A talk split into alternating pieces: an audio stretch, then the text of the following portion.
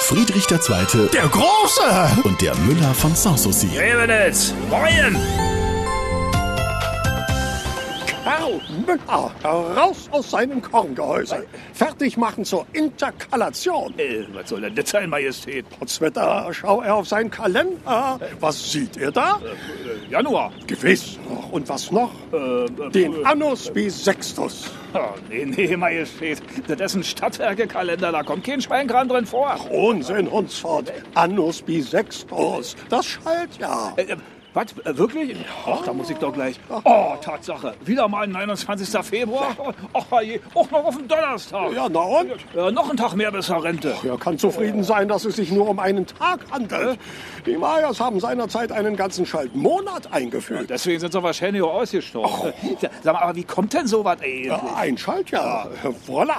Weil sich die Erde immer langsamer, also um sich selber, äh, er weiß schon. Nee, äh, und wieso? Och, äh, nun daran sind die Gezeiten der Ozeane schuld. Ebbe, Flut, Ebbe, Flut und, und, und umgekehrt. Äh, und wieso denn? Gut, Südtürken, weil Galileo Galilei um die Erde kreist und nicht um den Mond, was weiß ich denn. Ja, gut. Jedenfalls muss alle vier Jahre ein Tag eingeschoben werden, damit nicht herauskommt, dass Jesus sieben Jahre vor seiner Geburt geboren ist. Tja, na, das hätte ich mir ja denken können, dass euch so eine Spaßbremse schuld ist. Ja.